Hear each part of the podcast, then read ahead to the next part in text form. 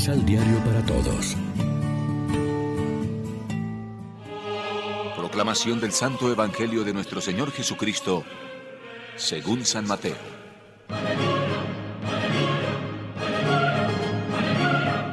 Jesús pues llamó a sus doce discípulos y le dio poder para expulsar a los demonios y para curar toda clase de enfermedades y dolencias.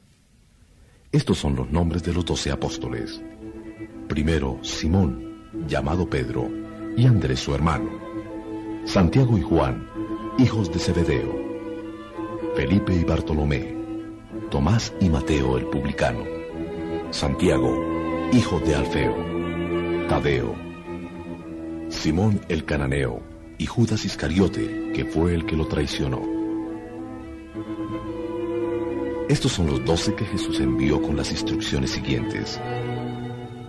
No vayan a tierras extranjeras ni entren en ciudades de los samaritanos, sino que primero vayan en busca de las ovejas perdidas del pueblo de Israel.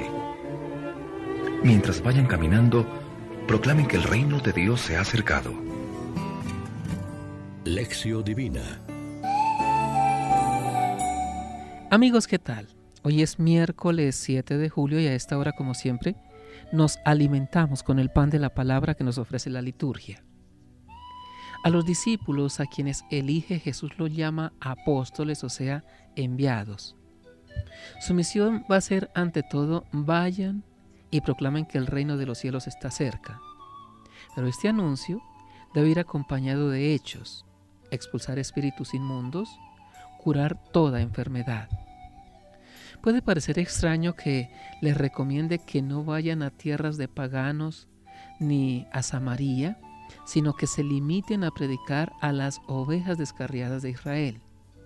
El pueblo judío es el heredero de la promesa. Antes de hacerse universal, la salvación ha de ofrecerse a Israel. Al final les dará, según Mateo, la orden, vayan y hagan discípulos a todas las naciones.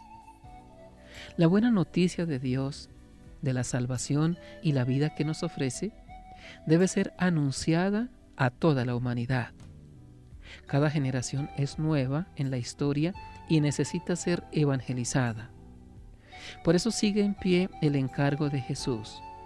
A unos se lo encomienda de un modo más intenso y oficial a los obispos de la comunidad eclesial, que son los sucesores de esos doce apóstoles, como también a sus colaboradores más cercanos, los presbíteros y los diáconos, que reciben para ello una gracia especial en el sacramento del orden.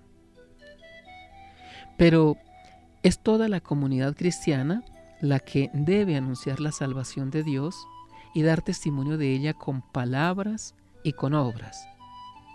En el ámbito de la familia, del trabajo, del estudio, de la política, de los medios de comunicación, de la sociedad en general, en tierras de misión y en países cristianos.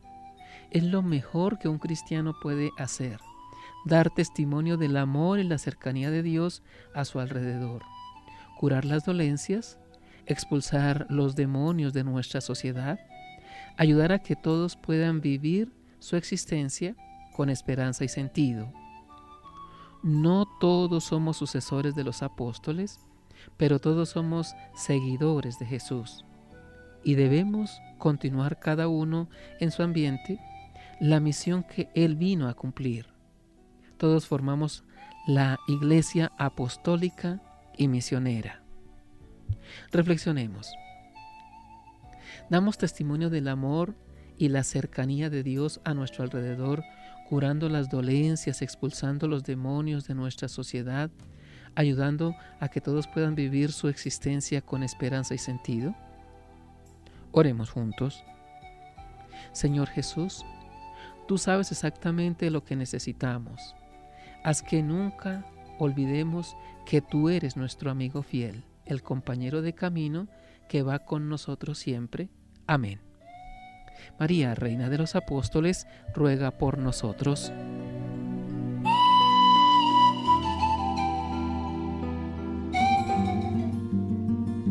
Complementa los ocho pasos de la Alexio Divina adquiriendo el emisal Pan de la Palabra en Librería San Pablo o distribuidores. Más información www.sanpablo.co